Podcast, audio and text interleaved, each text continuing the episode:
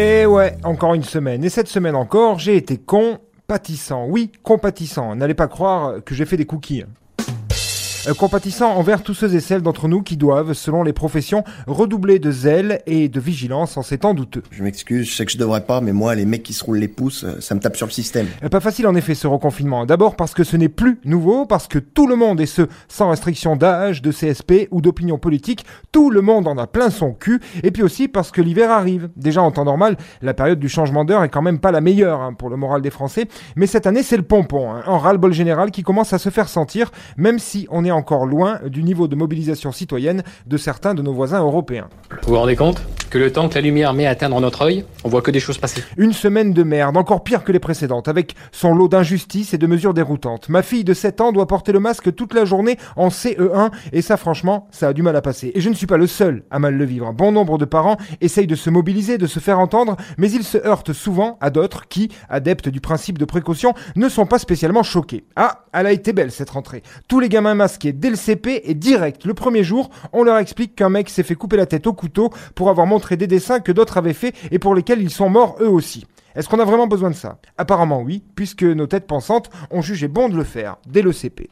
Eh ben, vous avez de la chance, parce que moi j'ai appris à lire, ben, je souhaite ça à personne. Et bien sûr, tout ce qui est non essentiel ne se vend plus. Les commerçants vont pouvoir commencer à manger leur stock pour survivre. Je vous dis pas la gueule de nos floristes début décembre après avoir bouffé 2 tonnes et demie de chrysanthèmes. Heureusement, Jeff Bezos Providence est là pour nous permettre de dilapider nos petits salaires en produits manufacturés en Chine, ce pays où la Covid est déjà de l'histoire ancienne. Je vous nomme respectivement ministre des Armes et responsable de la protection des frontières, parce que mon destin, c'est de m'entourer de nuls. Ce que je ressens dans tout ça, dans ce climat aseptisant ambiant, dans cette société désinfectée qui alterne entre la peur de l'invisible Covid, celle du méchant migrant venu en terre française pour toucher les aides sociales afin de s'acheter un ensemble de couteaux à boucherie Guy de Graine pour purifier l'Occident, cette société qui se noie dans le débat sur le port du masque ou celui de la survie des petits commerces, eh bien ce que je ressens, ce sont de grandes divisions au sein même de mon beau peuple de France qui peine à s'unifier et c'est fondamentalement quelque chose qui m'inquiète beaucoup. Mais alors beaucoup, beaucoup plus que le virus, les terroristes de tout poil, de barbe ou que même les élections américaines. C'est vrai, hein, les pauvres, ils doivent choisir